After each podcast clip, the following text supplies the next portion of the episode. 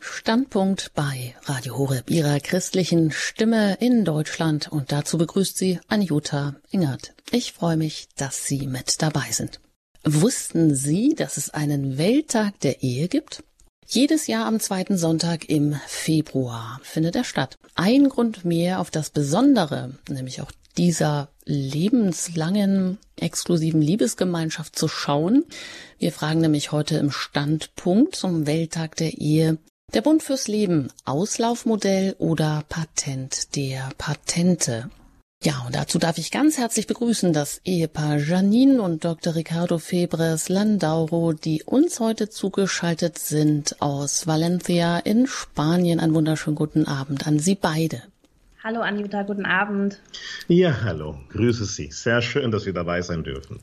Ja, und Sie sind unsere Experten heute, denn beide sind Sie 18 Jahre verheiratet und haben acht Kinder und mehr auch noch gleich über Sie. Das erfahren wir dann.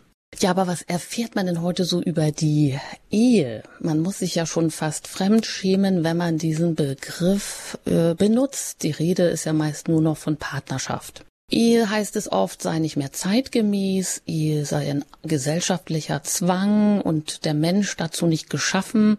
Die Beweise gäbe es ja überall. In Großstädten liegt die Scheidungsrate bei 80 Prozent teilweise. Tja, wozu überhaupt noch heiraten? Eine Lebenspartnerschaft, die tut's doch auch, oder? Ja, nur man kann es drehen und wenden, wie man will. Die Ehe ist die Grundlage immer noch für lebenslange Liebe. Die Ehe ist ebenso die Grundlage für bindungssicheres Familienleben und sie ist die Grundlage der Gesellschaft überhaupt. Und das oder das bekannte Böckenförde-Diktum, das besagt ja, dass der Staat von Voraussetzungen lebt, die er selbst nicht geben kann. Und damit sind eben auch christliche Werte, vor allem auch die Familie gemeint. Ja, kurzum, wir fragen heute, was macht die Ehe als lebenslängliche Liebesgemeinschaft denn nun aus? Was hält die Ehe am Leben?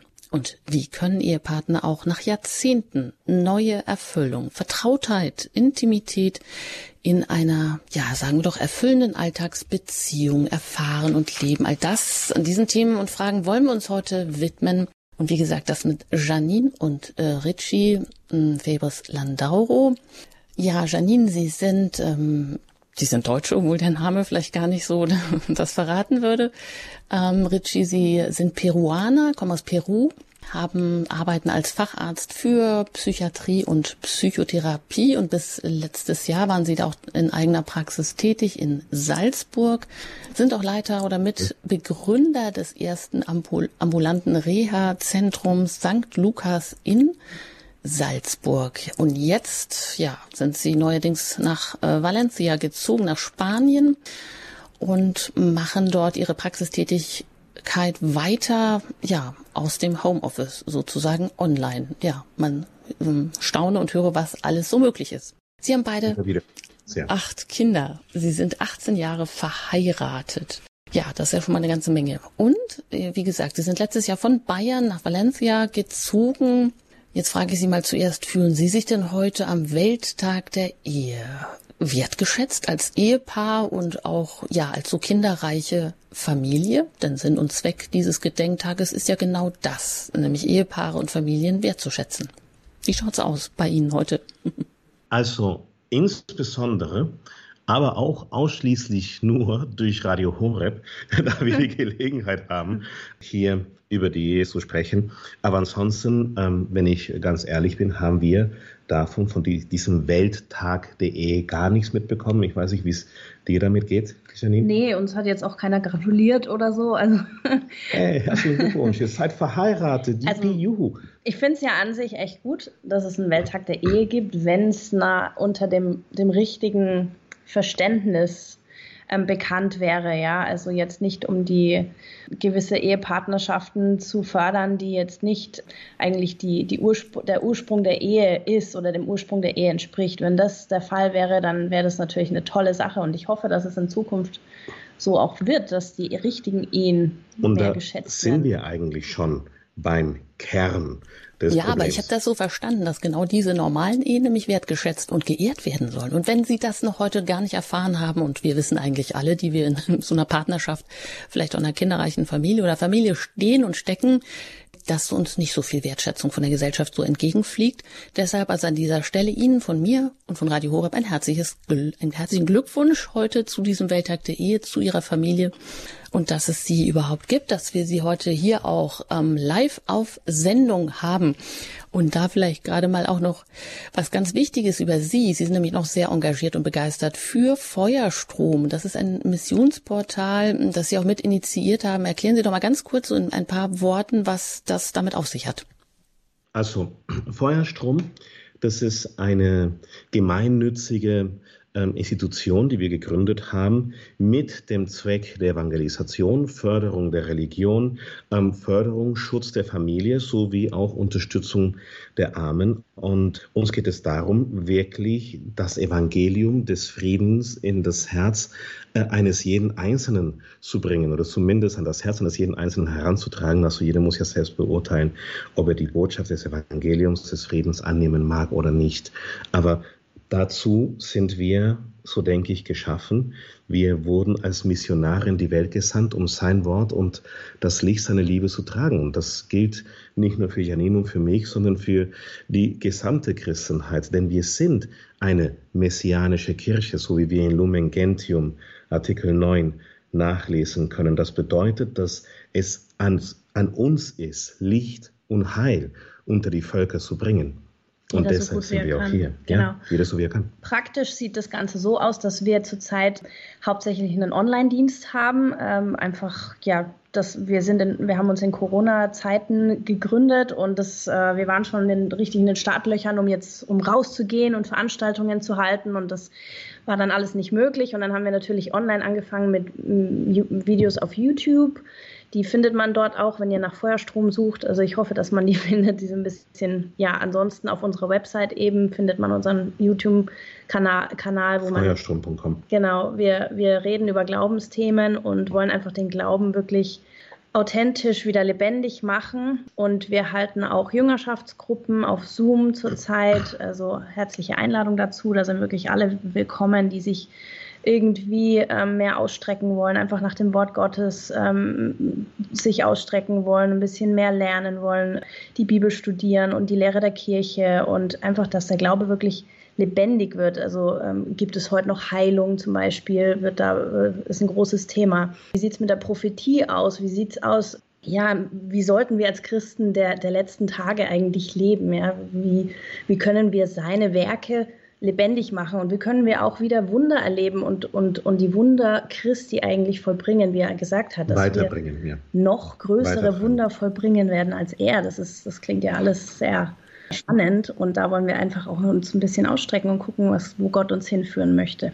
Ja, und Heilung, Befreiung oder Gottes Stimme, Community erfahren, all das, ich denke, das brauchen wir ganz, ganz unbedingt und äh, sehr wichtig, zumindest heute so im Ehealltag, im Familienalltag, da wo der Wind uns manchmal ganz ordentlich so ins Gesicht bläst. Jetzt frage ich Sie beide doch mal, wie tiefenentspannt, das ist, hört sich jetzt gemein an, ne? leben Sie denn Ihren Ehe- und Familienalltag mit acht Kindern? Janine, Sie sind Psychologin, Richie sind, äh, arbeiten ja als Psychotherapeut und auch als Leiter dieses Reha-Zentrum, was Sie mit initiiert haben.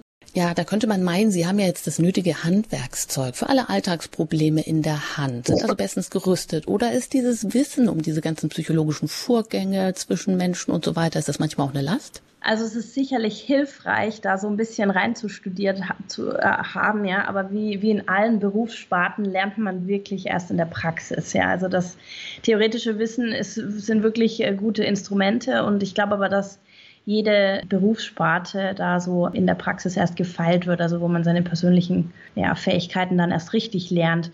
Ich, Was sagst ähm, du? Äh, also, ich würde mal sagen, dass das menschliche Wissen oder die, die, die menschliche Bildung ist so, sowas wie eine Brille. Ja? Und, und das ist die Brille, die man hat, die man dann über Jahrzehnte hinweg äh, schleift und pflegt.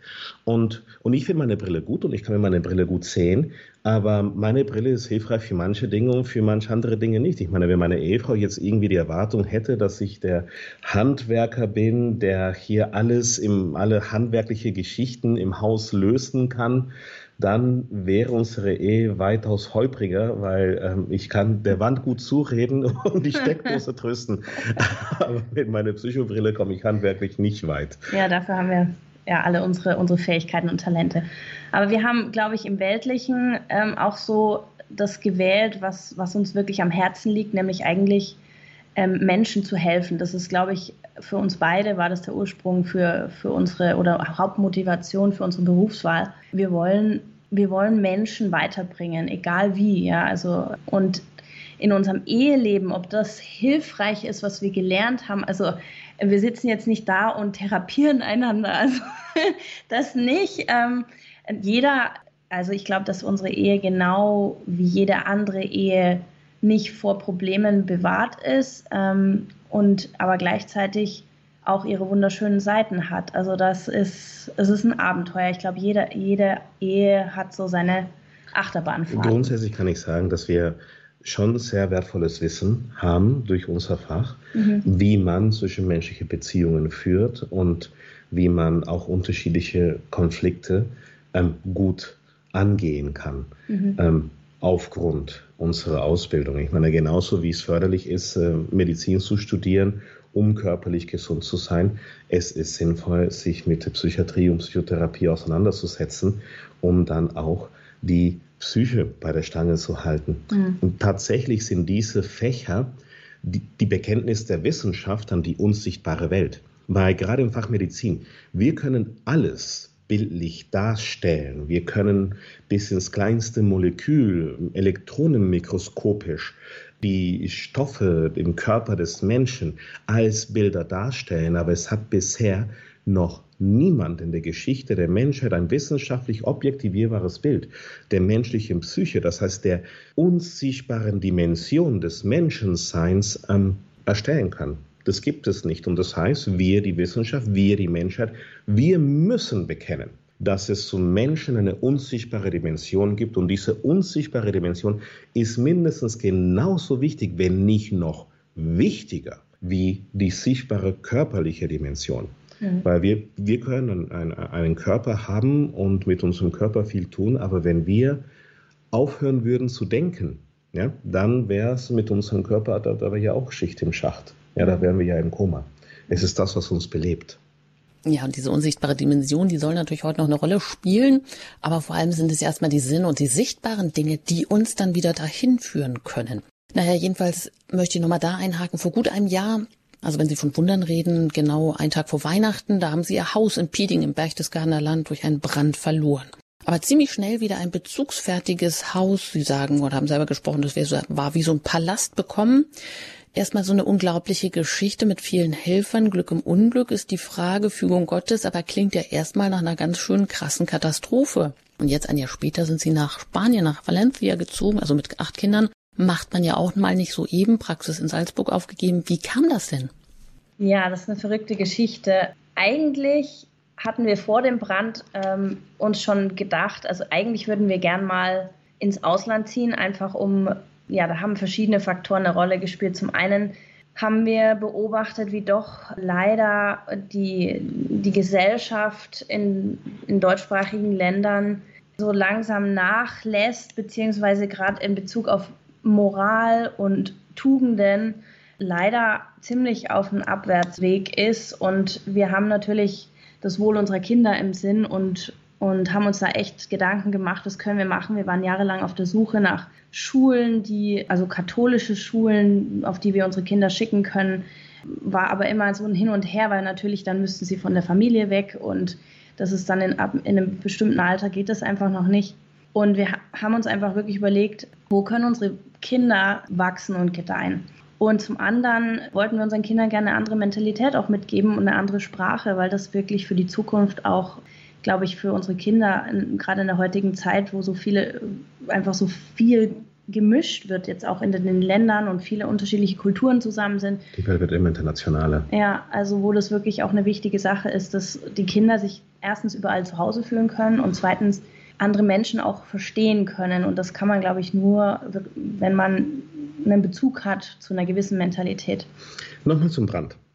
Ein paar Wochen vor dem Brand habe ich gebetet. Wir hatten da unsere Hauskapelle in, in Pieding damals. Und da ging es um eine Bibelpassage, Markus 10, und das ist hier 28 bis 31. Ich lese vor. Da sagte Petrus zu ihm, siehe, wir haben alles verlassen und sind dir nachgefolgt. Jesus antwortete, Amen, ich sage euch, niemand hat Haus, Brüder, Schwestern, Mutter, Vater, Kinder oder Äcker um meinetwillen und um des Evangeliums willen verlassen, der nicht hundertfach, jetzt in dieser Zeit, Häuser, Brüder, Schwestern, Mütter, Kinder und Äcker erhält, wenn auch unter Verfolgungen und in der künftigen Welt das ewige Leben.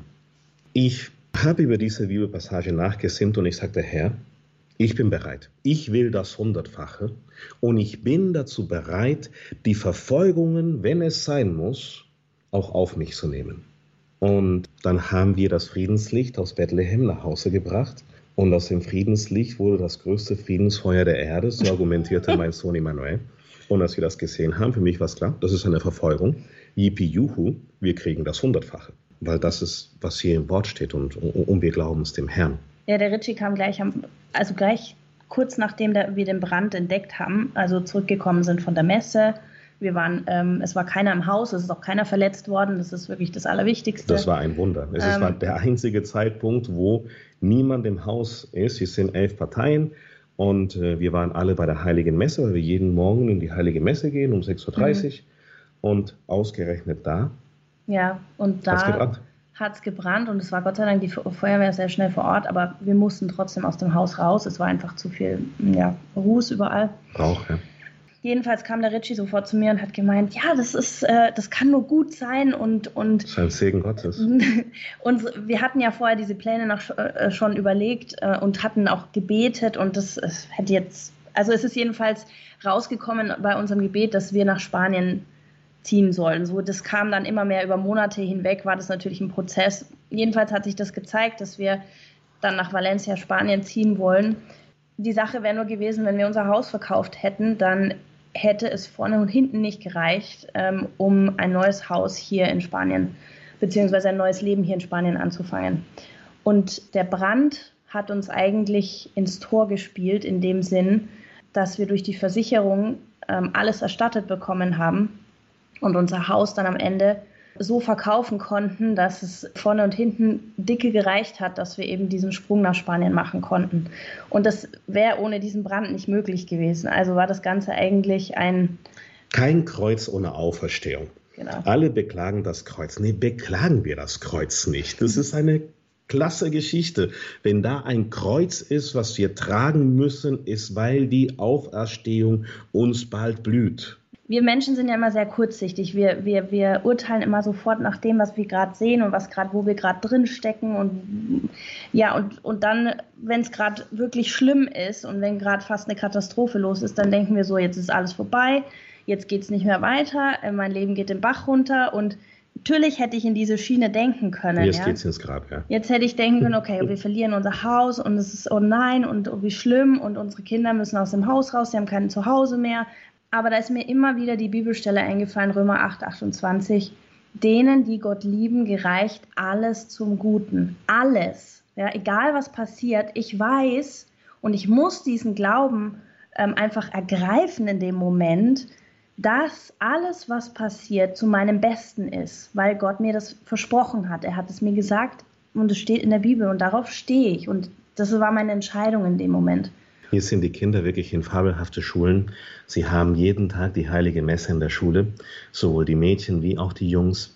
Und, und die Beichte, und das Beichtsakrament wird auch von den Schulen gefördert, sodass ähm, der Lehrer oder die Lehrerin ähm, während des Unterrichtes fragt, so mag denn heute jemand zur Beichte gehen? Und die Kinder, die dann zur Beichte gehen, die müssen dann in der Zeit, wo sie bei der Beichte sind, nicht unbedingt beim Unterricht mit dabei sein, sodass die mhm. Beichte mhm. recht beliebt ist. Das ist natürlich trickreich gemacht. Das heißt, Sie haben tatsächlich also nach der Schule auch so ein bisschen ausgewählt. Ja, dazu muss man vielleicht auch sagen, Sie gehen tatsächlich jeden Tag seit 18 Jahren in die Heilige Messe.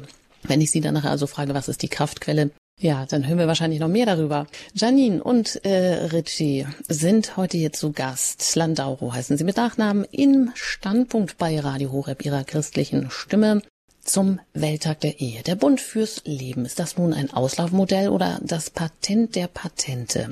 Und wenn Sie so Ihren Glauben felsenfest dokumentieren, dann wie sieht's denn aus mit Ihrer Ehe? Sie haben ja im Vorgespräch ähm, verraten, dass Sie sich gegenseitig immer bewerten. Ich weiß nicht, ob das einmal im Jahr äh, stattfindet, so ein Glücksstatus. Vielleicht äh, äh, verraten Sie uns, wie es denn auf dem Glücksbarometer bei Ihnen gerade so, wie ist denn der aktuelle Stand? Wie sind Sie glücklich verheiratet? Würden Sie das so sagen? Also unterm Strich ja. Ähm, äh, die Zuhörer kennen sicher alle diese Google-Bewertungen, die Sterne, die man auf Google verteilen, vergeben die kann. Fünf ja. Google-Sterne, ja. Für ein Restaurant oder ein Hotel, was man besucht, ja, und dann kann man Oder da ein eine Bewertung ja. hinterlassen. Und der Ritti hat einfach mal angefangen, irgendwann so zu sagen, sag mal, wie viele Sterne würdest du mir eigentlich geben als Ehemann? Ja. Und, und äh, ähm, wir machen diese Bewertung mindestens einmal im Jahr und ähm, wenn nicht zweimal. Ähm, ich schiebe das immer so ein bisschen vor mir her. Aber das ergibt sich so im Gespräch. Das ist halt einfach eine spaßige Idee, gell? Ja. Oder er fragt einfach so, ja, wie, wie findest du mich, wie, wie, wie bin ich zurzeit so als Ehemann? Bist du zufrieden? Ähm, würdest du was ändern? Und das sind immer so Status-Updates, die so gegeben werden. Das ist eigentlich echt witzig. Wir Im sind, vergangenen Herbst äh, habe ich 4,9 Sterne auf Google bekommen, nach der Google-Bewertung. Aber vor ein paar Tagen habe ich meine Frau gefragt und sie hat mir 4,8 gegeben. Ich bin um 0,1 gesunken. ja, und er hat mir natürlich dann, weil ich die Bewertung zuerst gegeben hat, hat er mir seine Be Bewertung hinterher gegeben und hat mir natürlich fünf Sterne gegeben. Mhm. ähm, Um dir ja, ein schlechtes Gewissen das zu jetzt, machen. Ja. Genau. Ob das jetzt wirklich so ist, also die perfekte Ehefrau, das wage ich jetzt echt zu bezweifeln. Ähm, aber ja, Die gibt's Augen. nicht. nee. Ja, aber viele meinen das vielleicht. Gibt's denn den Traum in Weiß ohne Schwarz zu sehen? Ähm, Blöde Frage, gell? Also äh, da könnten wir jetzt richtig ausschweifen, aber ich versuche mal. Also Wie, äh, jeder also hat. die Frage noch, bitte. gibt Ja, es- gibt's den Traum in Weiß ohne Schwarz zu sehen? Man kann aber auch fragen, warum ist es heute scheinbar so schwierig, eine glückliche Ehe zu führen? Also was meinen Sie, woran scheitern denn so viele, ähm, dass die Meinung so verbreitet ist, der Mensch wäre für die Ehe nicht geschaffen? Also ich glaube, dass, ähm, also für mich zumindest aus meiner Sicht, es wäre für mich früher unvorstell unvorstellbar gewesen, eine Ehe einzugehen, weil ich selber nie als Kind das Vorbild hatte einer glücklichen Ehe in der Familie. Ich auch nicht im Übrigen. Ja. Und für mich ist es eigentlich erst nach meiner Bekehrung, also ich bin protestantisch aufgewachsen, beziehungsweise war in der Protestantisch- protestantischen Kirche und habe mich dann durch katholische Exerzitien zum katholischen Glauben bekehrt, als ich 18 war, bei charismatischen Exerzitien. Und, und dann erst war das so ein Prozess der inneren Heilung, würde ich sagen, und, und Befreiung, wo ich dann wirklich von alten Denkmustern befreit wurde, bevor ich mich überhaupt auf den Gedanken einlassen konnte, dass ich äh, eine Ehe mit jemandem eingehe. Und, und ich glaube, dass, es, dass das eine Rolle spielt, dass unsere Gesellschaft sich in den letzten 30, 40 Jahren wirklich krass verändert hat, dass es sehr viele Scheidungen gibt und, und, und eigentlich dieses Konzept einer glücklichen Ehe immer mehr verloren geht. Zum anderen auch, dass wir halt viel mehr Ausreden haben, beziehungsweise durch diese Spaßgesellschaft, die wir haben, oder diese Komfortsgesellschaft, dass auch keiner mehr diese, diesen Willen hat oder überhaupt den Sinn darin sieht, bis zum letzten Ende zu gehen und eine, für eine Ehe wirklich zu kämpfen. Es, es gibt oft diese Einstellung, ja, wenn es nicht geht, dann geht es halt nicht, dann suche ich mir jemand anderen. Ja. Und das ist, wo ich einhaken äh, möchte. Also ich würde jetzt nicht so hart ins Gericht gehen mit der Gesellschaft. Ja? Ähm, Naja. Nee, nee, Okay, aber, aber so- aber mal im Ernst. Ich meine, wir können nur dann sagen, dass irgendjemand in irgendeiner Art und Weise verwerflich handelt, wenn er zwischen Gut und Böse unterscheiden kann. Mhm. Und ich denke, das Problem ist wirklich tatsächlich ja, in der Ehe heute oder ein, der anfängliche Problem, das erste Problem, die erste Hürde, ist, dass die Menschen keine einheitliche Vorstellung dessen haben, was Ehe überhaupt ist. Mhm. Ähm, und du hast es gerade gesagt. Du bist nicht in einer glücklichen Ehe aufgewachsen. Ich bin auch nicht in einer glücklichen Ehe aufgewachsen. Und bis zu 60 Prozent aller gezeugten Kinder heutzutage in den westlichen Ländern sind auch nicht in glückliche Ehen aufgewachsen. Mhm. Was haben sie denn, um, woran sie sich festhalten können, um zu verstehen, um zu erfassen, was ist denn eine Ehe? Und ich habe jetzt hier zum Beispiel das bürgerliche Gesetzbuch, Paragraph 1353. Die Ehe wird auf Lebenszeit geschlossen, Mit der Eheschließung haben die Eheleute einander zur ehelichen Lebensgemeinschaft verpflichtet und sie tragen füreinander Verantwortung. Die Rechtsprechung versteht darunter, dass beide voneinander Treue, Achtung, Rücksicht, Beistand und häusliche Gemeinschaft verlangen können. Die konkrete Ausgestaltung der Ehe ist allein Sache der Eheleute. Das Gesetz gibt jedoch einige Grundregeln vor. Zum Beispiel mit äh, häuslicher Gemeinschaft sind auch hier gemeinsame Wohnsitz gemeint, Klärung gemeinsamer Angelegenheiten im gegenseitigen Einvernehmen, Gewähr der Mitbenutzung von Hausratsgegenständen, unabhängig davon, in wessen Eigentum sie stehen. Und das ist, was jetzt das bürgerliche Gesetzbuch hergibt. Und an mhm. sich hört sich das jetzt gar nicht so verkehrt an. Ja? Mhm. Der Punkt ist, dass das ist Themaverfehlung. Ja? Mhm. Das trifft nicht den Kern dessen, was Ehe ist diese Definition, die wir hier im deutschen Gesetzbuch äh, gefunden haben, mhm. ist vielleicht ein paar Legis Legislaturperioden alt. Mhm. Ja? Das mag vielleicht 10, 20, 30, 40 Jahre alt sein. Mhm.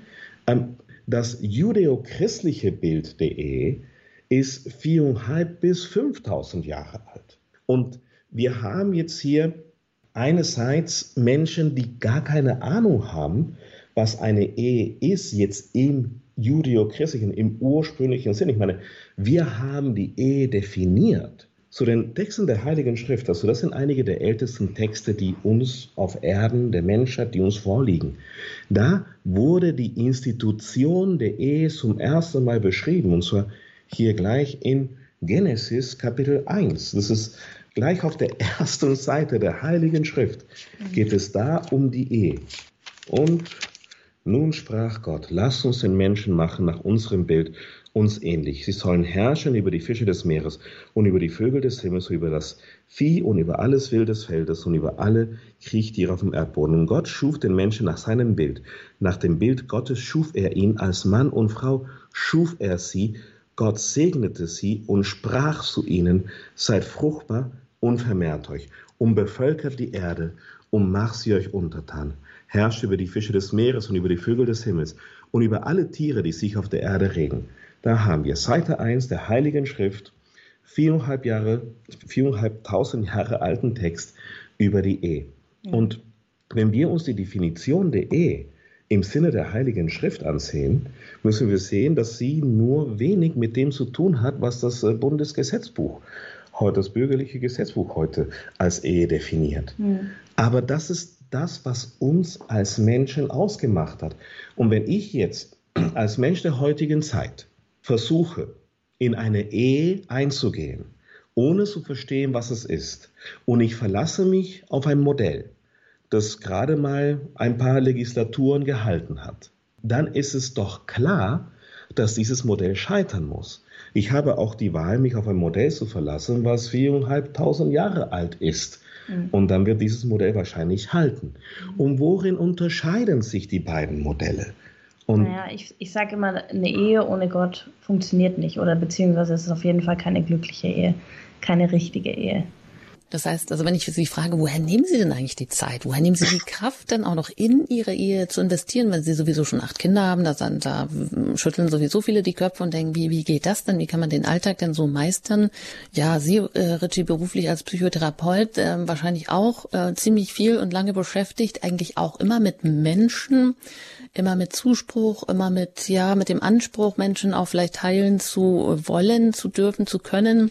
Ja, mit viel Zeit und Engagement sind Sie auch noch mit dem Missionsportal Feuerstrom. Ich sage jetzt mal für die Liebe Gottes aktiv, das haben Sie ja gerade schon gesagt, Gebet auch für andere, wieder für andere Austausch, Seelsorge, Seminare. Ja, wo steht denn da jetzt noch Zeit für die Partnerschaft äh, an, dass die wachsen kann, Beziehungsarbeiten, das wissen wir wahrscheinlich alle, ohne was zu investieren, das funktioniert eben auch gar nicht. Und wo bleibt Zeit für die Familie? Weil jedes einzelne der acht Kinder braucht ja auch noch ganz persönlich eine individuelle Zuwendung. Also woher nehmen Sie die Kraft oder sind Sie so christliche Superhelden? Wie ist das? Also da muss ich wirklich dem Ritchie ähm, so eine Art Verdienstmedaille überreichen, weil er ist da wirklich der, der wirklich dahinter ist. Ähm, einfach, ich glaube, teilweise auch wegen seiner Berufserfahrung, der weiß, dass es wahnsinnig wichtig ist, dass wir viel Zeit miteinander verbringen. Und wenn es auch nur das ist, dass wir nebeneinander sitzen beim Arbeiten. Ja, also ich meine, natürlich ist ein großes Plus, dass er jetzt von zu Hause aus arbeiten kann. und, und wir uns aber tagsüber einfach hätten wir uns trotzdem die Zeit genommen. Ja, sehen und aber ansonsten ist es abends auch so, dass wir wirklich, dass er wirklich drauf beharrt auch immer, dass wir Familiengebet machen, dass wir uns aussprechen in der Familie über den Tag, dass wir zusammensitzen, so, wenn es nur eine halbe Stunde ist. Und in eine halbe Stunde kann, glaube ich, jeder irgendwie irgendwo in seinen Abend einschieben. Und dann gehen halt die Kinder mal ein bisschen später ins Bett. Da muss man ein bisschen von der, von der starren deutschen Erziehung vielleicht ein bisschen lockerer werden, aber weil das wirklich wichtig ist, also dass die Familie miteinander Zeit verbringt und da ist, also ich würde mich da manchmal so in Alltagsdingen verlieren und wirklich nur mein, meinem Haushalt hinterherrennen oder den Kindern oder so, aber der, der Richie ist da immer wieder der ruhende Pol, der sagt, also bitte, wir müssen das jetzt machen, ähm, fangen wir an, setzen wir uns zusammen. Ich mag mal ein Stichwort aufgreifen, äh, christliche Superhelden. Ich kenne keinen Christen, der kein Superheld sei, aber ich kenne sehr viele, die es noch nicht wissen.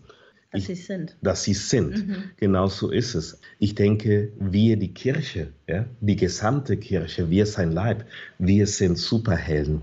Aber leider ist es so wenig Menschen bekannt. Eine Ehe ist ein Projekt. Eine Ehe ist etwas, was man tut. Es ist nicht einfach, oh, wir sind verliebt und wir heiraten und äh, das äh, Glück und die Wonne und die Freude und der Spaß, das ergibt sich von alleine, sondern wir müssen es pflegen, wir müssen es kultivieren. Ich mag immer gerne das Bild vom Wasserglas benutzen. Jeder glückliche Tag ist wie ein Tropfen klares Wasser, was man in ein Glas fallen lässt. Und jeder glückliche Tag, der vergeht, kommt nochmal ein Tropfen klares Wasser in dieses Glas und mit der Zeit füllt sich das Wasser mit wunderschönen, kristallinen, klarem Wasser. Aber ein unglücklicher Tag ist wie ein Tröpfchen Tinte. Und wenn nur ein Tröpfchen Tinte hier ins klare Wasser reinfällt, dann wird das ganze Wasser gleich trüb. Und das, was Sie jetzt beschrieben haben, dieses Glas Wasser repräsentiert das menschliche Gehirn. So funktioniert menschliche Beziehung. Und deshalb ist es wichtig, wenn wir jetzt hier einen unglücklichen Tag gehabt haben, und wir haben unglückliche Tage, weil wir Menschen sind, dass wir uns darum kümmern, dass das Wasser wieder klar wird. Und sowas geht zum Beispiel durch Vergebung, sowas geht durch Familiengebet, sowas geht, wenn wir uns miteinander aussprechen. Es gibt eine Nachkriegsvorstellung, dass die Aufgabe des Vaters in der Familie einzig und alleine jene der materiellen Versorgung sei. Und das ist falsch. Ein Vater, der seine Familie nur materiell versorgt, kümmert sich nur um 25 Prozent der Bedürfnisse seiner Familie. Mhm. Denn wir haben materielle Bedürfnisse, wir haben intellektuelle Bedürfnisse, wir haben emotionale Bedürfnisse und wir haben spirituelle Bedürfnisse. Das ist, was den Menschen ausmacht. Und mein Job als Vater ist zuzuschauen, dass diese vier Bedürfnisbereiche konkret angemessen versorgt sind. Ja, wunderbar. Mensch, das hört sich richtig gut an. Nicht nur, was wir jetzt gerade auch über das menschliche Gehirn erfahren haben, dass es wie ein Glas Wasser funktioniert. Alles, was gut läuft, das ist wie ein kristalliner Tropfen, der da das ähm, hineinkommt. Aber wie nach einem schlechten Tag ein Tropfen Tinte, der kann schon das ganze Glas färben. Ja, umso wichtiger ist es, dass wir doch Superhelden sind. Und da gibt es tatsächlich wirklich ein Buch mit dem Titel Warum wir Superhelden sind, nämlich mit der Superkraft der Auferstehung sollen wir die Welt retten. Das hat Ulrich Filler geschrieben, der hier auch immer wieder zu Gast ist. Und von daher war mir das auch so, kam mir das in den Sinn, die Frage nach den christlichen Superhelden, was brauchst denn da? Ja, was brauchst denn? Was ist nun das Mehr dieser katholischen Ehe, der Mehrwert? Das wollen wir hier gleich Darüber wollen wir sprechen hier im Standpunkt bei Radio Horeb, Ihrer christlichen Stimme heute zum Welttag der Ehe. Der Bund fürs Leben, Auslaufmodell oder Patent der Patente. Mein Name ist Anjuta Engert und nach der Musik geht's hier gleich weiter mit Janine und Richie Febris Landauro.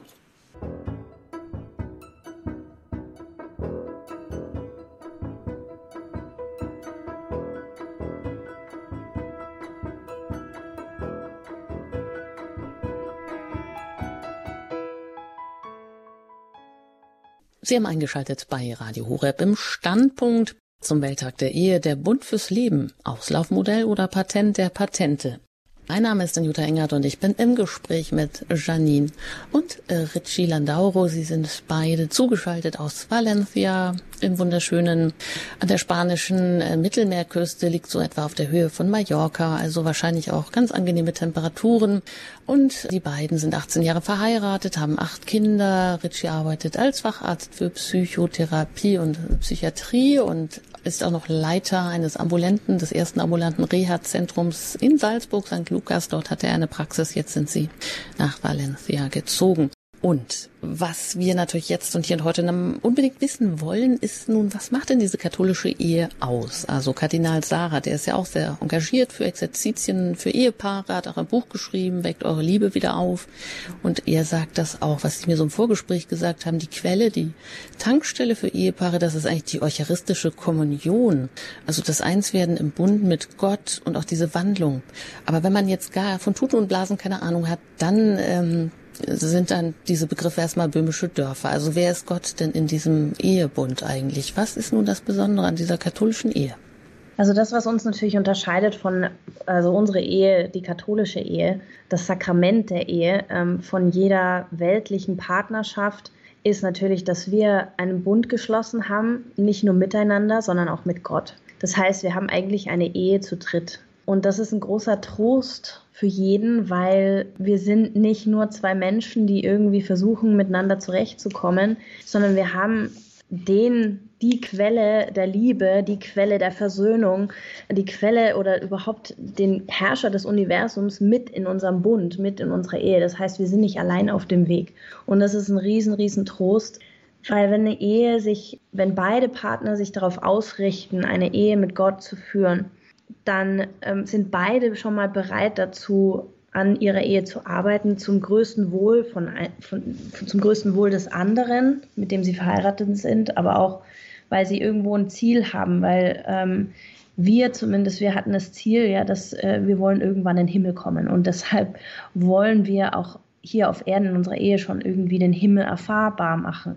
Für uns, aber auch für unseren Partner. Und und das, das braucht natürlich viel Hingabe, das braucht viel äh, Zeit, es braucht viel Gebet und es braucht aber auch immer wieder diese gegenseitige Motivation, hey komm, wir sind eigentlich, wir sind zusammen auf dem Weg, wir sind ein Team, ja, wir sollten nicht gegeneinander sein und wir sollten uns nicht bekriegen, ja, weil am Ende sind wir beide die Verlierer. Ja, also das ist wirklich so ein Punkt. Also ich finde immer, so Grundsäulen der Ehe sind eigentlich Versöhnung und zwar täglich, ja, auf täglicher Basis, weil genau so ist es. wie oft passiert das, dass man einfach nur ein kleines Wort sagt oder, ein, oder irgendein Wort hört vom Partner und man ist eigentlich tief getroffen und übergeht das so schnell und, und dann sinkt es irgendwo tiefer, aber es, es richtet einen Schaden an. Ja? Und wenn man da nicht ähm, aufmerksam ist und sofort hingeht, dann staut sich sehr viel auf, was einfach dann auf einmal einfach explodieren kann und das ähm, viel, viel kaputt machen kann.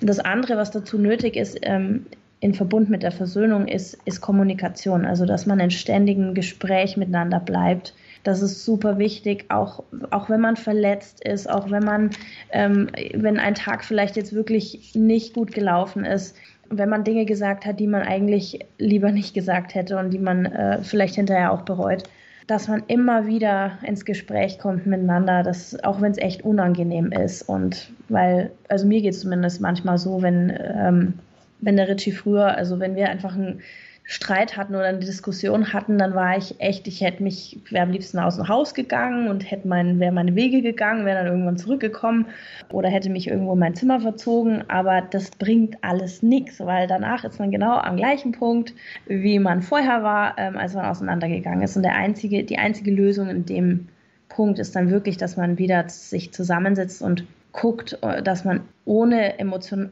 ohne Emotionen auszupacken ja, und ohne wieder anfang, anzufangen zu streiten, dass man sich zusammensetzt und, und drüber redet.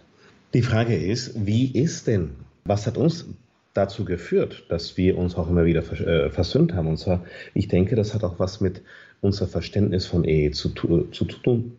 Zu tun. Ähm, Scheidung geht nicht. Das mhm. heißt, es ist an uns, ob wir einander ein Leben lang glücklich machen oder nicht. Und äh, du hast es während der Pause, äh, während der Musikpause, eine sehr interessante Frage äh, ähm, gestellt. Was ist denn mit jenen, die nicht mehr miteinander reden können? Was, was ist denn mit den Ehefrauen, deren Ehemänner nicht im Glauben sind oder umgekehrt, die Ehemänner, deren Ehefrauen nicht im Glauben sind? Wo ist da die Lösung? Und ich denke, die Lösung ist grundsätzlich immer Jesus. Jeshua heißt im Übrigen auch Rettung, Sieg, Erlösung. Das ist Jesus. Und wo ist Jesus in deinem Leben? Wo ist Jesus in deinem Herzen? Und all das, was, sagen wir, die Beziehung, die eheliche Beziehung, das, das stellt ja eigentlich die Liebe dar. Also das, was in einer ehelichen Beziehung sein soll, das, das ist die Liebe und Gott ist die Liebe. Das heißt, eine Ehe muss von Gott getragen werden. Und was steht denn gegen Gott in dieser Beziehung? Und zwar die erste Frage, die ich mir stellen muss, ist nicht, äh, was sind jetzt all die Fehler meines Partners? Ja? Äh, geht er fremd? Äh, hat sie eine Sucht oder ist eine Pornografieabhängigkeit oder ist mein Partner ein ganz schlimmer Mensch oder, oder nicht? Das ist nicht die Frage. Die Frage ist, wenn du deinem Partner begegnest, tust du das im Geist der Liebe oder tust du das im Geist des Fleisches? Tust du das im Fleisch? Ja? Ich lese hier vor aus, äh, Galater, aus dem Galaterbrief. Ich sage aber, lebt im Geist, dann werdet ihr das Begehren des Fleisches nicht erfüllen. Denn das Fleisch begehrt gegen den Geist auf. Offenkundig sind die Werke des Fleisches, nämlich Unzucht, Unreinheit, Ausschweifung, Götzendienst, Zauberei, Feindschaften, Streit, Eifersucht, Jezorn, Eigennutz, Zwistigkeiten, Parteiungen, Neid, Trinkgelage, Schlemmerei und dergleichen. Ich wiederhole, was ich schon früher gesagt habe, die derartiges tun werden, das Reich Gottes nicht erben. Wie oft habe ich es gehört ja, von enttäuschten Partnern, mein Ehepartner geht fremd. Und dann frage ich den Ehepartner, der dem, also den der fremd geht, sage mal, was ist da los? Naja, ich kann mit dem Ehepartner nicht sprechen. Jedes Mal, dass ich so dem hingehe, der schreit mich an. Ja? Ich, ich, ich komme nach Hause und ich fühle mich wie ein Hund. Natürlich gehe ich dann woanders hin. Ja? Mhm. Ich entschuldige nicht das, also das Verhalten weder von dem einen noch von dem anderen. Ja? Aber wir haben hier eine ganz klare Leitlinie vom Herrn. Ähm, die Frucht des Geistes aber ist Liebe, Freude, Friede, Langmut, Freundlichkeit, Güte, Treue, Sanftmut, Enthaltsamkeit. Gegen all dies ist das Gesetz nicht.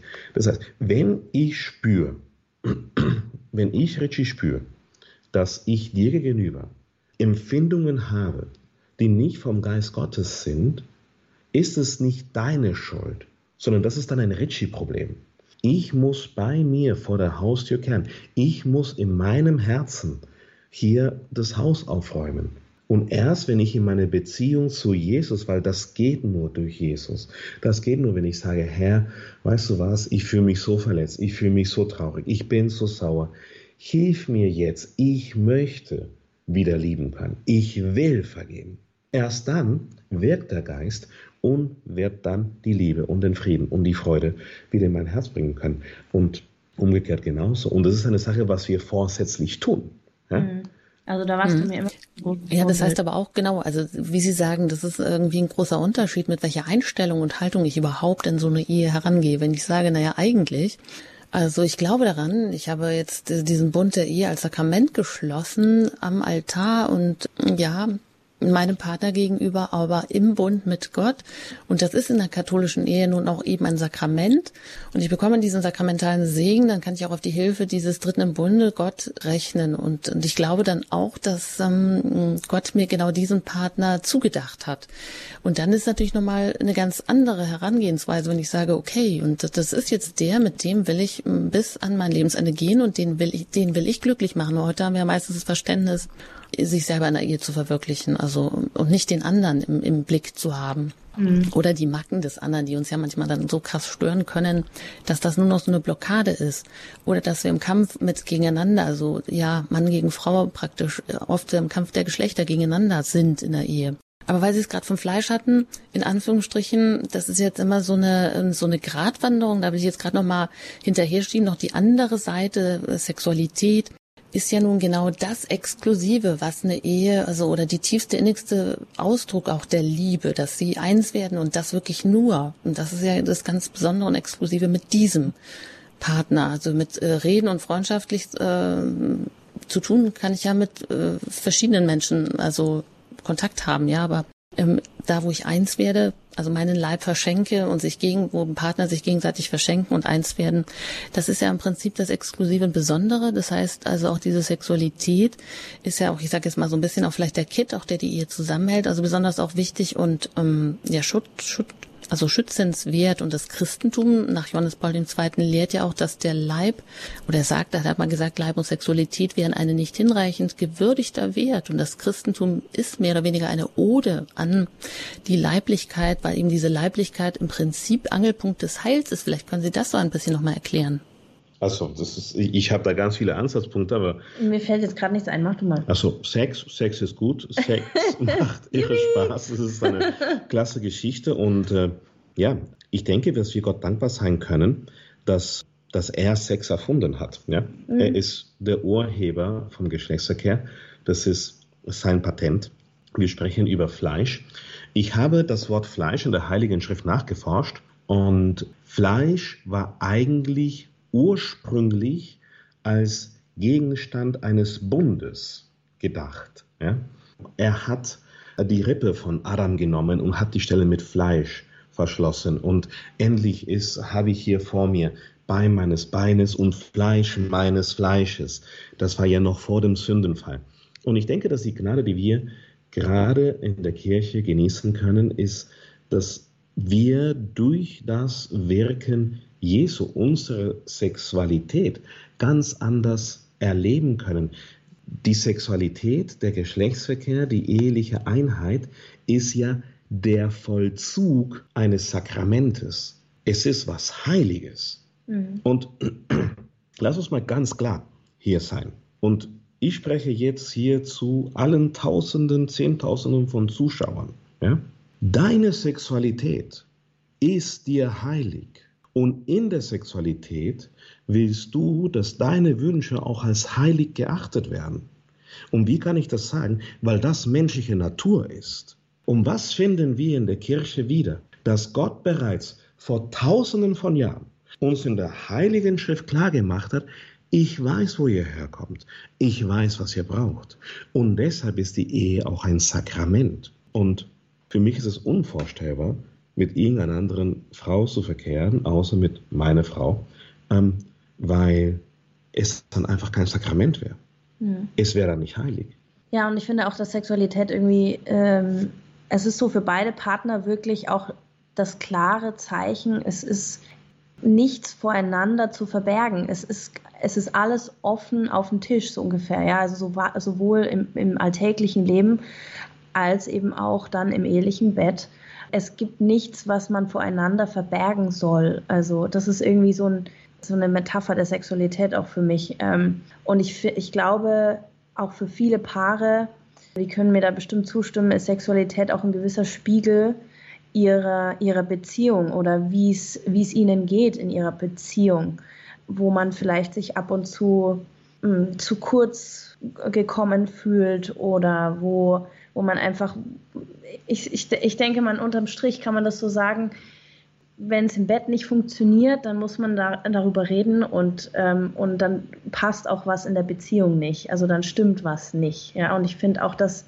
dass das äh, auch ein Thema ist, was nicht und vor allem nicht in der Beziehung unter den Tisch gekehrt gehört, sondern dass, dass die Eheleute da wirklich auch drüber reden sollen. Und was mir dazu auch einfällt, ist ähm, generell für alle Themen der Ehe finde ich es wichtig, auch besonders für junge Paare, die vielleicht, ähm, also die noch vor ihrer Hochzeit äh, stehen, in der Ehevorbereitung, dass die schon anfangen, jemanden zu suchen, der sie als neutrale, außenstehende Person beraten kann über die ganzen Ehejahre hinweg, zu denen sie einfach äh, Vertrauen haben, der aber nicht irgendwie, der neutral ist beiden, beiden gegenüber, ja, der jetzt keine, keine parteiische Position einnehmen könnte und das finde ich voll wichtig, also in jedem Punkt, weil bevor Probleme entstehen, kann man dann schon die deeskalieren und kann dann schon die voraussehen. Also das fand ich bei uns echt wichtig. Wir hatten jeder, also für unsere Ehe hatten wir zwei, drei Personen, die, denen wir echt vertraut haben und wo wir halt wirklich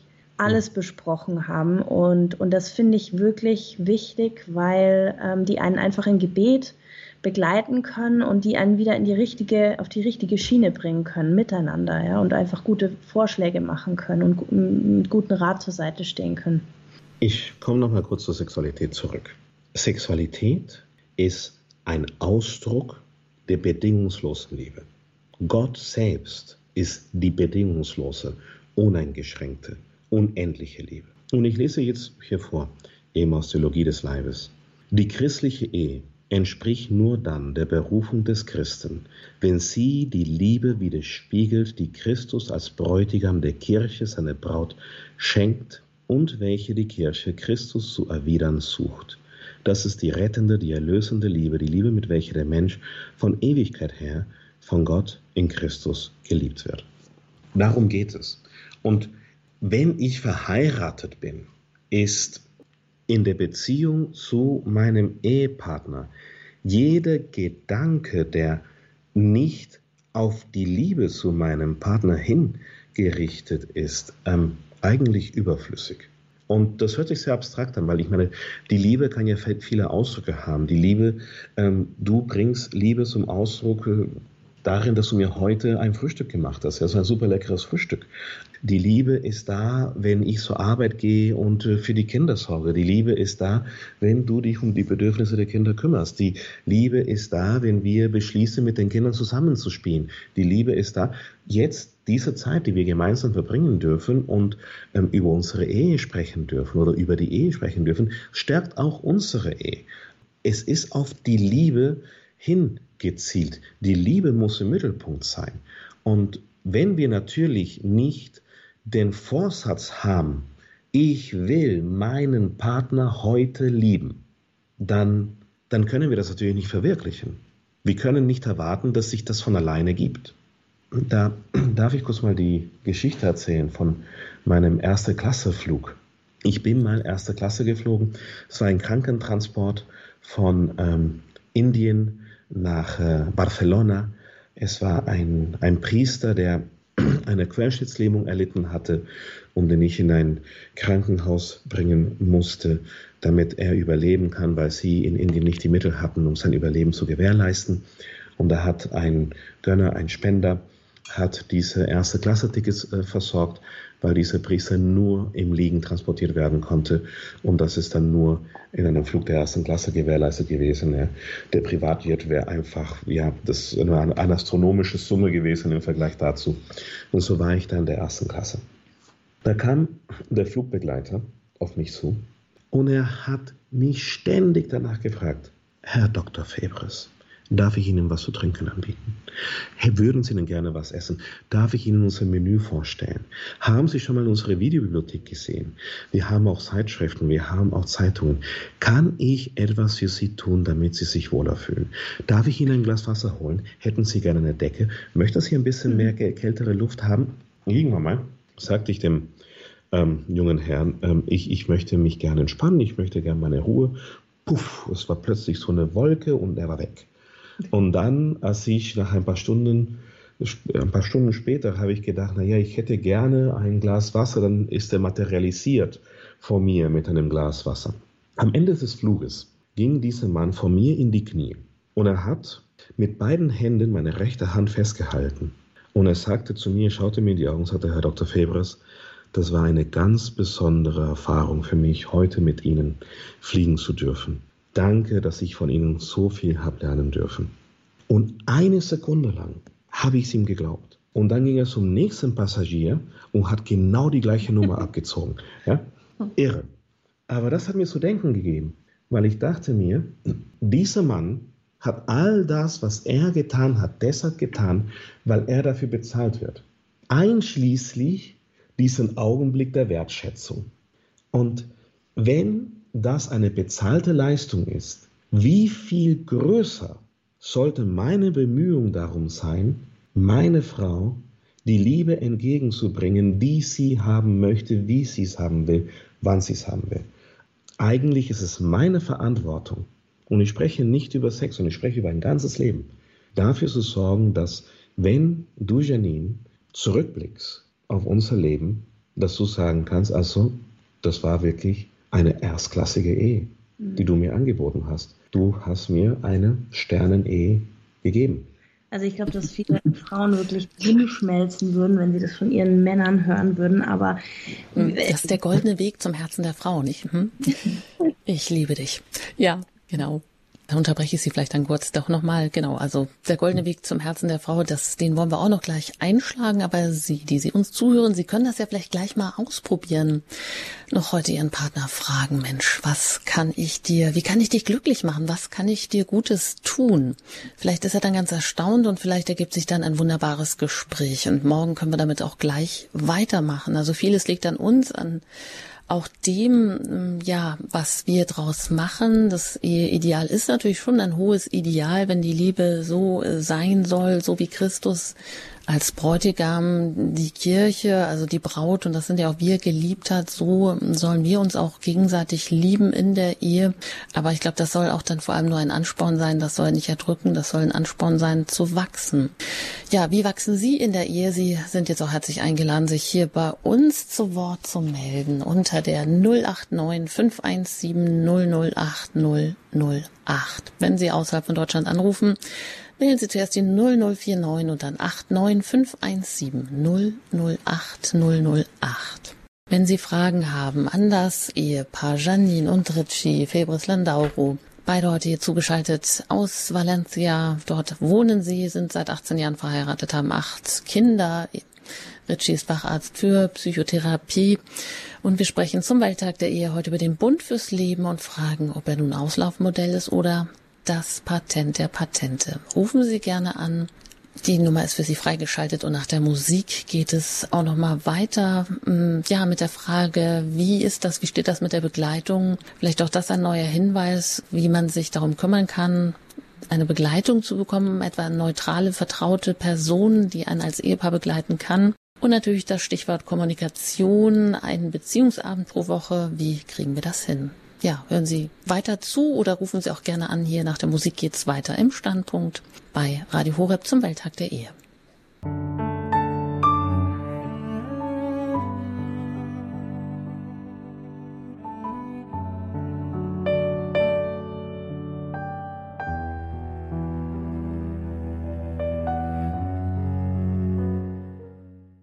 Sie haben eingeschaltet im Standpunkt zum Welttag der Ehe hier heute bei Radio Horeb Ihrer christlichen Stimme. Mein Name ist Jutta Engert.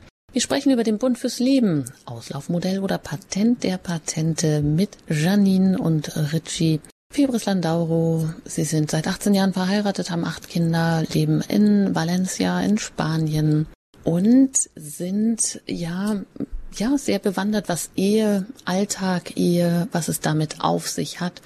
Und Sie können Ihre Fragen direkt an die beiden stellen. Wenn Sie hm, mögen, dann erreichen Sie uns jetzt unter der 089 517 008 008. Wenn Sie außerhalb von Deutschland anrufen, dann wählen Sie natürlich zuerst die 0049 und dann die 89517008008. Und das hat Herr Schenk aus dem Ruhrgebiet getan. Ich darf Sie hier begrüßen in der Sendung. Guten Abend. Schönen guten Abend, Frau Engert. Schönen guten Abend, Frau äh, Familie Ladauro. Ja, Hallo. mir geht ja. äh, mir geht's darum, dass also die Versöhnung und das ist eigentlich für mich der schwierigste Punkt der Ehe so wenig ja äh, vorkommt beziehungsweise vorgekommen ist, denn die Scheidungsraten zeigen ja, das war, was eigentlich nicht richtig ist. Und äh, leider äh, war das bei mir auch ja ein großer Teil gewesen und äh, da möchte ich dringend darauf hinweisen und nicht auf auf ja öffentliche Meinung und äh, Mainstream und so weiter zu hören, sondern auf äh, da, sein Herz zu hören. Ja, danke, Herr Schenk die Versöhnung, das war, haben, haben die beiden ja auch schon gesagt und darauf gedrungen, dass das ganz wichtig ist. Jeden Tag haben sie, glaube ich, gesagt, ne? Es ist wichtig, ja, man, es gibt auch dieses Sprichwort, bevor die Sonne untergeht, nie unversöhnt ins, ins Bett zu gehen. Ja, ja, ist so. Genau so ist es. Da hat es einige Gespräche gegeben bis hm. drei Uhr morgens, gell? Ja. Aber ich kann mit dem Herrn wirklich, ähm, ich kann ihn wirklich gut verstehen und ähm, ich glaube, dass auch oftmals ähm, Freunde, die gut gemeinten Ratschlag geben oder Familie, besonders die Eltern oder Schwiegereltern, sehr oft das wirklich sehr gut meinen, aber dass ähm, da oft doch mehr Schaden angerichtet wird in der Ehe dann ähm, unter den beiden, als, als das eigentlich beabsichtigt war. Und deshalb ähm, ist es wirklich gut, ähm, vorsichtig zu sein mit dem, was man an Problemen der Ehe so ähm, nach außen trägt oder wo man sich ähm, hinwendet. Also da soll man schon wirklich vorsichtig sein. Ja. Mhm, aber der Schwierigkeit, die auch der Herr Schenk angesprochen hat, war, glaube ich, dass es eben auch beide, zwei braucht es dazu und zwei, die auch das wollen. Mhm. Wenn es nicht der Fall ist, weil Sie äh, auch so mh, mm, ja unterstrichen haben oder betont haben, wie wichtig das ist von Anfang an, sich vielleicht auch schon um eine Begleitung, ich will nicht sagen Supervision, aber eine Begleitung zu kümmern. Und zwar eine Begleitung als Ehepaar, nicht jetzt nur eine geistliche oder seelsorgliche Begleitung geht es einzeln, sondern als Ehepaar. Und da können wir wieder, können wir vielleicht wieder auch anknüpfen an der Wichtigkeit, miteinander im Gespräch zu sein, von Anfang an, damit auch Versöhnung funktionieren kann.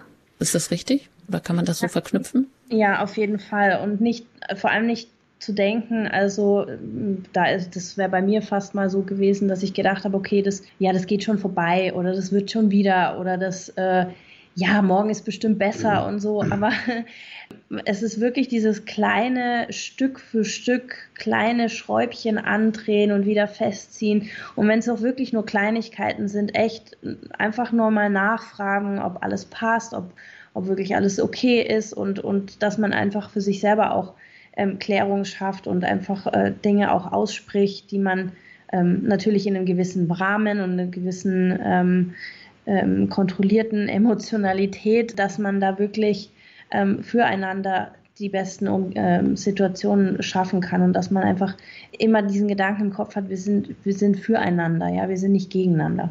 Jesus hat immer wieder über die Vergebung gesprochen. Und ich denke, eines der Gründe, warum dieses Thema so wichtig war, ist, weil das eine sehr heimtückische Sünde ist, die Unvergebung. Die allermeisten Sünden, um nicht zu sagen alle, sind ja Sünden, die wir begehen. Zum Beispiel, ich äh, lüge. Ich muss mir halt äh, den Vorsatz, ich muss es mir zum Vorsatz machen, herzugehen und zu lügen. Ich, und dann muss ich mir die Mühe machen, das auszusprechen, die Lüge auszusprechen oder, oder stehlen oder die Ehe brechen. Das sind Dinge, die die, die durchgeführt werden. Sie, sie brauchen eine gewisse Überwindung, um sie durchzuführen. Aber die Unvergebung, es braucht tatsächlich die, die Überwindung zu vergeben. Die Unvergebung ist ja geschenkt. Ja? Sie taucht in unserem Herzen auf nach einem Streit oder bei einer Enttäuschung. Und es ist nicht so, dass wir uns das vornehmen, diesen Gram oder Groll in unseren Herzen zu haben, sondern es entsteht, es kommt von alleine. Mhm. Und es, es braucht die Überwindung, dann zu sagen, nein, Herr, ich will das nicht. Und da hat Jesus am Kreuz uns ein sehr schönes Modell der Vergebung gezeigt. Ähm, Vater, vergib ihnen. Wenn wir vergeben, ja, es ist nicht etwas, was wir alleine machen müssen, sondern wir können gemeinsam mit dem Herrn vergeben. Er wohnt hier in unseren Herzen.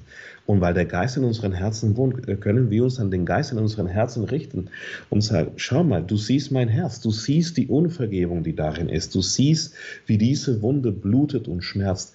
Herr, mach es mir möglich, schenk mir diese Gnade, ganz und gar zu vergeben. Auf der anderen Seite sehe ich es aber auch so, dass viele Menschen gar nicht mal sich darüber bewusst sind, dass sie, dass sie vielleicht sauer sind auf jemanden oder auf ihren Partner oder dass sie da Gram und Groll in ihrem Herzen tragen, weil es irgendwie schon so zur Gewohnheit geworden ist.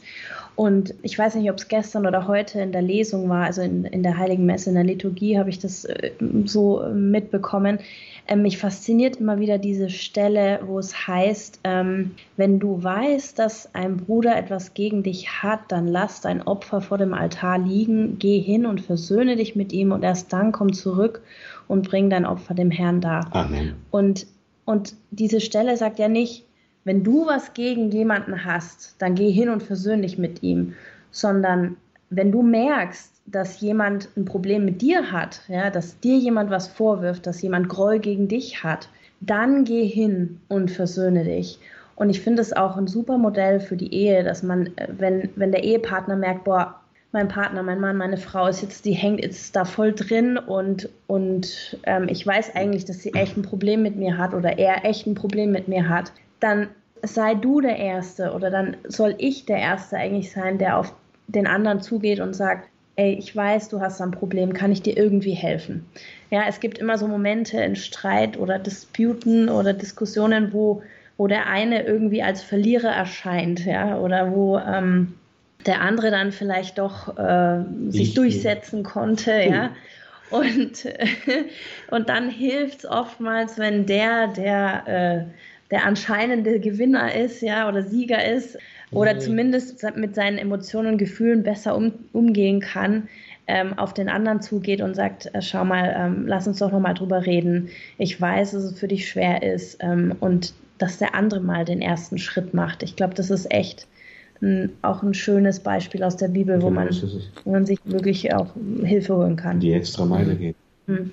Ja, ist ja auch ganz oft so, oder der Klassiker ist ja wahrscheinlich in vielen Beziehungen einfach so, dass sie sich vielleicht schon so Nörgelton angewöhnt hat oder sie meckert über viel, weil viele stört sie an ihm und er hat ihm irgendwie auf Durchzug geschaltet, weil ähm, das ganze Gerede, das nervt ihn und das kann er sowieso nicht so nachvollziehen. Und so nach und nach legt sich immer ähm, ja eine Schicht über die andere und von, ja, man kommt gar nicht mehr so eigentlich aneinander so äh, ran, weil eben genau dieser Alltags Trott und diese Routine und, und was dann immer so dazwischen kommt, ja, das legt sich so wie Blei auf die Liebe oder auf die Beziehung der beiden. Deshalb auch nochmal so, die Kommunikation so wichtig und vielleicht auch da, wie geht man denn ran? Also, weil ich auch gesagt habe, so, ja, was ist denn, wie, wie ist, wie ist der goldene Weg zum Herzen der Frau? Das war auch mal eine Frage in so einem Vortrag und ähm, dann hat der Referent eben erwartet, dass jetzt kommt, ähm, also ich liebe dich, aber ähm, ein Mann hat dann gesagt, dass sie immer hören will, du hast recht. Also, dass sie ihm immer recht hat.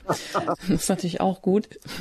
Aber vielleicht ist auch nochmal gut, dann zu, zu gucken, dass vielleicht Frauen manchmal auch ganz anders ähm, ja reden, ganz anders denken. Zum Beispiel, also das hört sich jetzt vielleicht ein bisschen krass an, aber wenn Männer vielleicht eher so ein Sachohr haben, hat sie eher das Beziehungsohr. Und wenn sie was erzählt, dann immer in großen Zusammenhängen und kommt immer alles rein wie eine Waschmaschine, hat mal jemand gesagt. Und eine Waschmaschine hört sich vielleicht erstmal grob an, aber wenn man sich darüber Gedanken macht, dann ähm, dreht die Trommel immer im Kreis. Am Ende ist die Wäsche, hat sich aneinander abgerieben, die ist äh, wieder richtig tiptop sauber geworden. Aber das sind oft solche Kommunikationsunterschiede zwischen Mann und Frau. Ich meine, oder ist die Frage, sind es die auch, die vielleicht, die man sich bewusst machen muss, damit man mehr Verständnis für den anderen aufbringen kann? Ja, glaube ich schon. Also also ich finde das eigentlich ein, echt ein tolles Bild, weil, also das trifft es echt gut mit der Waschmaschine. Habe ich noch nie so gehört, aber das ist echt interessant. Frauen haben ja oftmals äh, das Bedürfnis, einfach nicht, sich einfach nur auszureden, einfach nur mal abladen, einfach nur den ganzen Ballast loszuwerden. Äh, und das machen wir durch Reden. Ja, deswegen reden wir so gerne. Und unsere Männer, die denken halt immer, äh, wir brauchen jetzt sofort eine Lösung für alle unsere Probleme, die wir da darlegen. Ja, meistens ähm, also äh, abends im Bett oder abends beim Abendtisch oder wie auch immer. Und, und die Männer fühlen sich dann, glaube ich, schnell überfordert, weil sie ähm, einfach, weil die Frau nicht zufrieden ist mit den Lösungen, die sie dann vorschlagen. Einfach aus dem schlicht und ergreifenden Grund, dass wir einfach nur mal uns ausreden wollen. Und, und solange das ist, ähm, finde ich, also auch wenn es echt, ich glaube, es ist, ich kann mir das echt unangenehm vorstellen für, für die Männer da, dass sie sich immer diesen Wasserfall anhören müssen, dass es gut ist, dass zumindest solange die Frau mit ihnen spricht und bei ihnen ähm, den Ballast ablässt und, und nicht irgendwo anders hingeht und ähm, zumindest nicht zu viel. Was mir da wirklich geholfen hat, und das ist so ein Beispiel, wo, wo unser Fach ähm, ja, ähm, uns sehr geholfen hat. Ich habe mich mit der Ehepsychologie auseinandergesetzt. Ist ja innerhalb der Psychologie und der Psychotherapie auch eine ganz eigene Sparte. Gegründet damals von einem Herrn John Gottman in, ähm, ich denke, das ist jetzt in Kalifornien. John Gottman, der hat ein Liebeslabor, ein Ehelabor errichtet.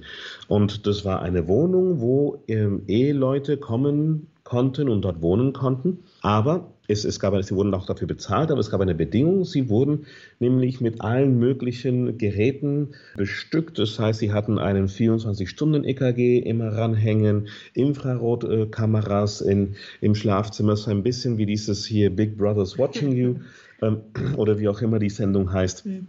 Doppelwendige Spiegel, und äh, ein Team von Psychologen hat wirklich das ganze Videomaterial und alle Ergebnisse, die diese Menschen hervorgebracht haben, analysiert. Und, und was war die Feststellung? Was wir gesehen haben, ist in der Arbeit, die Männer, die haben einen höheren Herzschlag, sie schwitzen ein bisschen mehr und sie blinken ein bisschen mehr mit den Augen. Das heißt, sie sind in einem emotional etwas gespannteren Level. Und ich spreche jetzt vom Durchschnitt. Ich meine, es mag Menschen geben, wo die Erfahrungen abweichen. Das ist klar. Ausnahmen bestätigen die Regel. Nun, die Männer kommen aus der Arbeit raus, steigen ins Auto und da im Auto fangen sie an, sich zu entspannen. Der Puls geht nach unten, sie schwitzen dann weniger, es geht ihnen insgesamt besser. Sie kommen dann zu Hause an und fühlen sich so allemeist gut. Ja? Nun, die Ehefrauen, die sind ja noch bei der Arbeitsstelle. Das heißt, ihr Puls ist immer noch beschleunigt und die, sie schwitzen immer noch mehr und sie zeigen höhere, einen höheren Zustand der psychomotorischen Erregung. Sie haben mehr Adrenalin im System.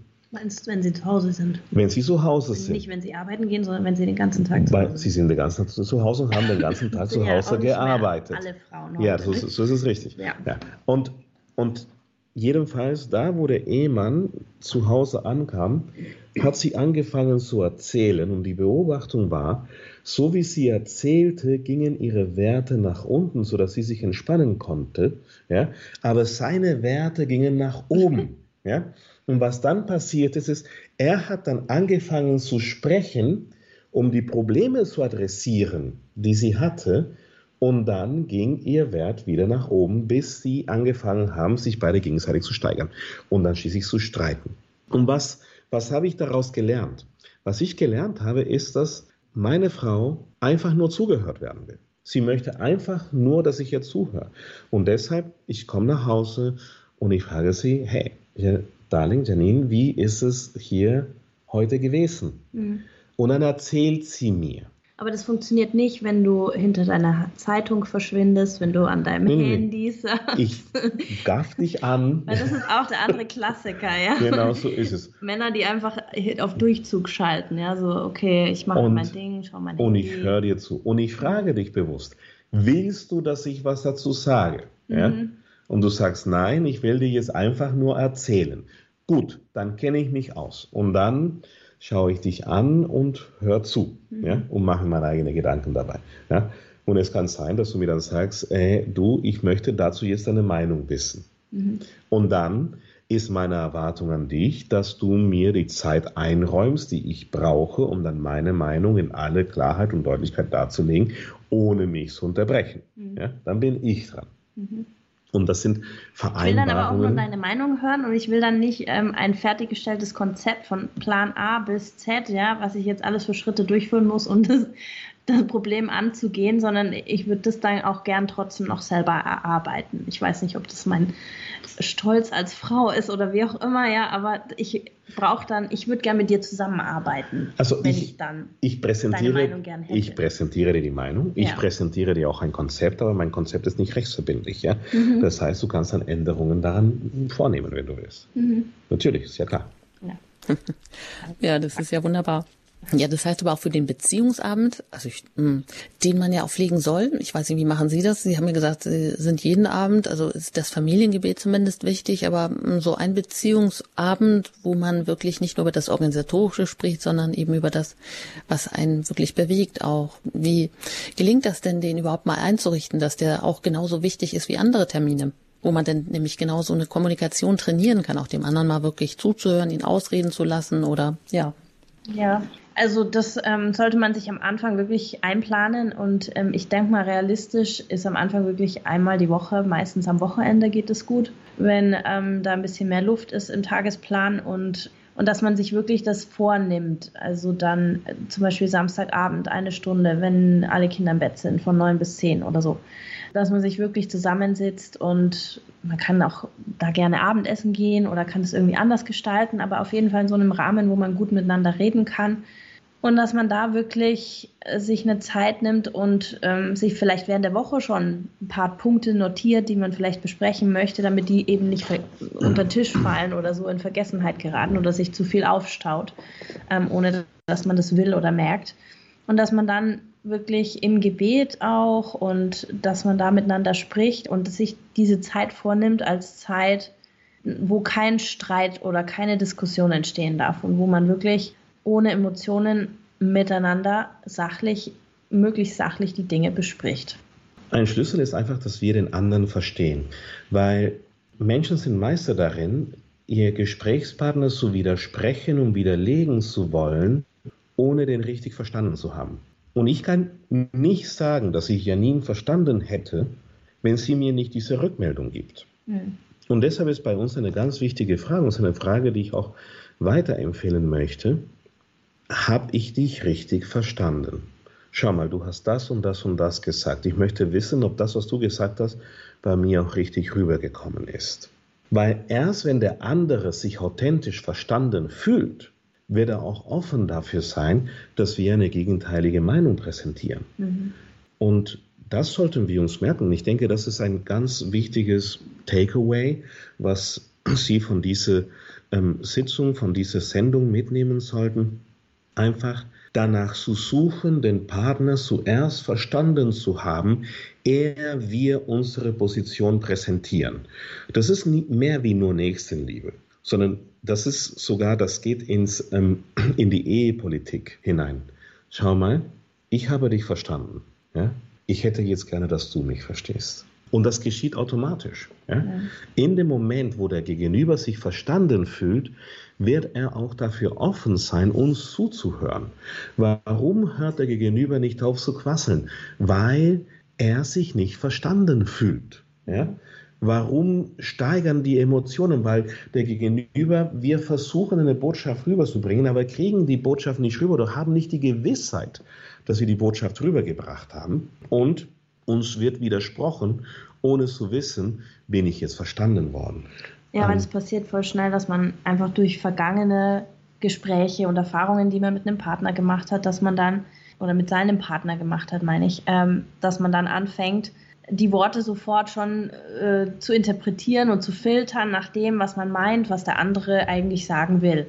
Und das ist ganz wichtig, dass man das nicht tut, weil da entstehen natürlich ganz verquere Sachen dann. Genauso der Streit, der Konflikt, die Diskussion um ähm, das, was eine Ehe sein sollte. Also eine Ehe, verstehen wir eine Ehe als das, was es seit Jahrtausenden gibt, was wir die judeo-christliche Tradition geprägt haben und über die Jahrtausende hinweg getragen haben und auch mit Blut bezahlt haben, eine Einheit zwischen Mann und Frau, der im Geist Gottes, im Geist der Liebe für ein ganzes Leben geschlossen wird?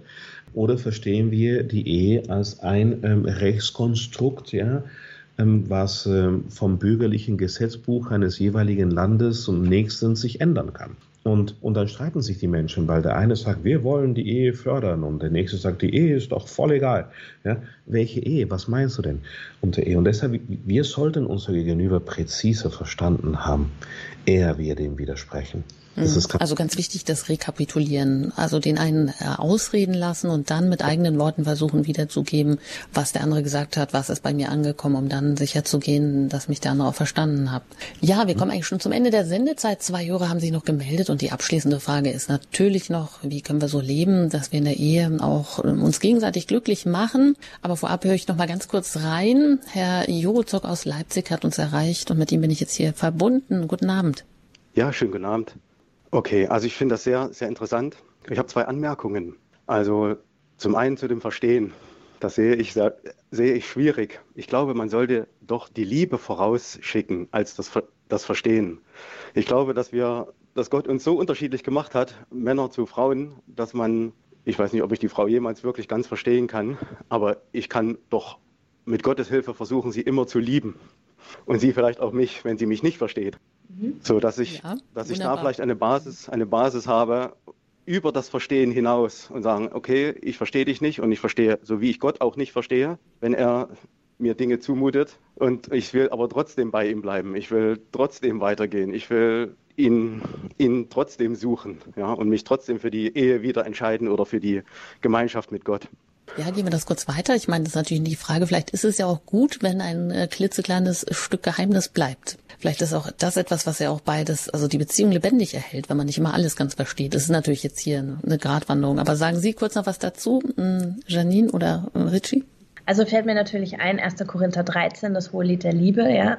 Das ist natürlich das, das perfekte Vorbild für eine, für eine christliche Ehe, wie eine christliche Ehe funktionieren sollte. Und ich glaube, daran können wir uns ganz gut halten. Und ähm, sicherlich, äh, selbst Richie und ich äh, nach 18 Jahren Ehe entdecken immer noch Sachen, die wir nicht voneinander wussten. Mhm. Und die wir auch nicht, wo wir dachten, dass wir die früher schon verstanden hätten, aber die wir festgestellt haben, dass wir sie vielleicht anders verstanden oder falsch verstanden hatten. Und natürlich der das höchste Gut ist immer die Liebe. Da, da stimme ich vollkommen zu.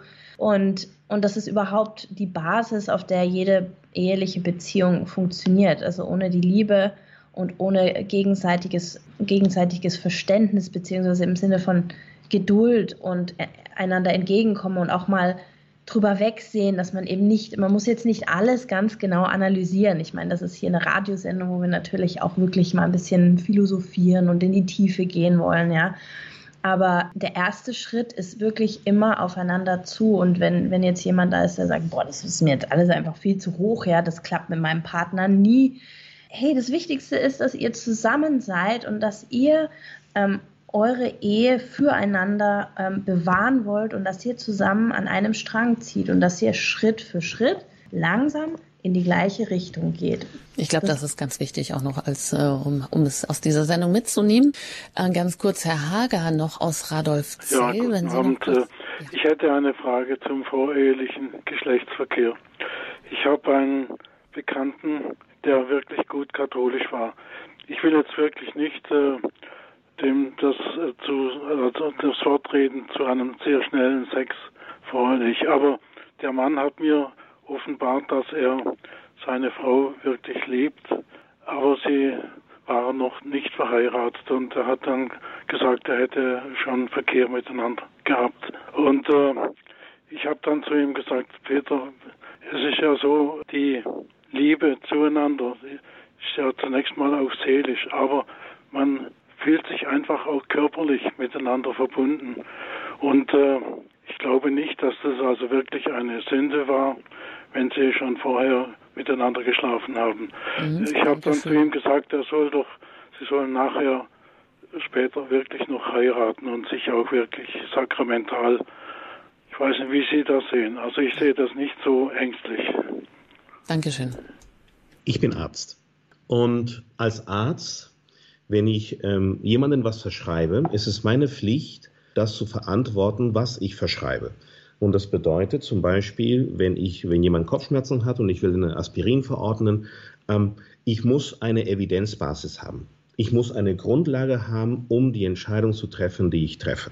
Ja? Die Aussage, ich glaube nicht, dass voreheliches Geschlechtsverkehr ähm, eine Sünde ist, ist genauso, ähm, ähm, wie die Aussage, ich glaube nicht an die Kirche und ich glaube auch nicht an Jesus. Warum ist das die Aussage? Weil Jesus sagte, das ist eine Sünde, die Tradition der Kirche sagt, das ist eine Sünde, die Heilige Schrift sagt, das ist eine Sünde. Und jetzt, ich denke mir, was gebe ich jetzt hier die höhere Priorität? Meine persönliche Meinung und meine persönliche Erfahrung oder das, was ich in der Heiligen Schrift und in den Dokumenten der Kirche und im Magisterium der Kirche vorfinden kann. Und die Demut zwingt mich dazu, dass ich sagen kann, hey, diese Leute werden Recht haben. Diese Leute werden Recht haben, auch wenn sich das vielleicht für mich nicht so anfühlt. Ich glaube an das, was der Herr hier in der Heiligen Schrift gesagt hat. Wir hatten es heute im Evangelium. Ja, wer eine Frau aus der Ehe entlässt und der ähm, ähm, schläft mit einer anderen Frau, der begeht Ehebruch mit dieser Frau. Hm. Und deshalb, ich glaube, da müssen wir es jetzt belassen für dieses Thema. Das ist natürlich wirklich nochmal ein großes Thema. Aber da machen wir jetzt einfach einen Punkt und kommen vielleicht noch zu einem Schlusssatz. Ähm, was möchten Sie ja als Ehepaar anderen Ehepaaren heute noch mit auf den Weg geben, ganz kurz?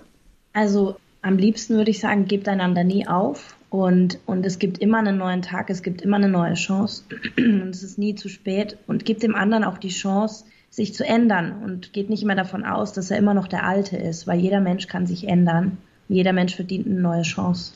Vergebung ist, wenn du auf dein, deine Beziehung mit deinem Partner zurückschaust und es keine negative Gefühle mehr gibt, ganz egal, was er dir angetan hat. Vergebung muss täglich gepflegt werden. Vielleicht kann ich heute was vergeben, was er mir gestern angetan hat, und es tut mir morgen wieder weh. Dann muss ich morgen wieder vergeben. Nie aufhören zu vergeben. Ja, sehr schön. Vielen Dank Ihnen beiden, Janine und Richie Febres Landauro. 18 ähm, Jahre sind Sie verheiratet, acht gemeinsame Kinder haben Sie, dass Sie heute zum Welttag der Ehe sich die Zeit genommen haben, hier im Standpunkt bei Radio Horeb zum Thema der Bund fürs Leben, Auslaufmodell oder Patent der Patente ja, uns Rede und Antwort zu stehen und viel auch aus ihrem Leben zu erzählen. Ein herzliches Dankeschön an Sie beide und alles Gute Ihnen und ja, einen gesegneten Abend noch. Danke gleichfalls. Dankeschön. Eine Freude. Ja. Ja, vielleicht möchte der ein oder andere nochmal nachhören, was Sie vielleicht nicht in der Gänze mitbekommen haben. Sie können das bei uns in der Mediathek tun unter hure.org. Da finden, können Sie die einzelnen Sendungen als Podcast sich nochmal herunterladen und nachhören. Ich danke Ihnen an dieser Stelle für Ihr Interesse, immer auch für Ihr Gebet und Ihre Spenden, damit wir weiterhin auf Sendung bleiben können, denn Radio Horeb ist rein spendenfinanziert. Ich danke Ihnen für Ihr Interesse, fürs Zuhören und wünsche Ihnen einen gesegneten Abend. Ihre Anjuta Engert.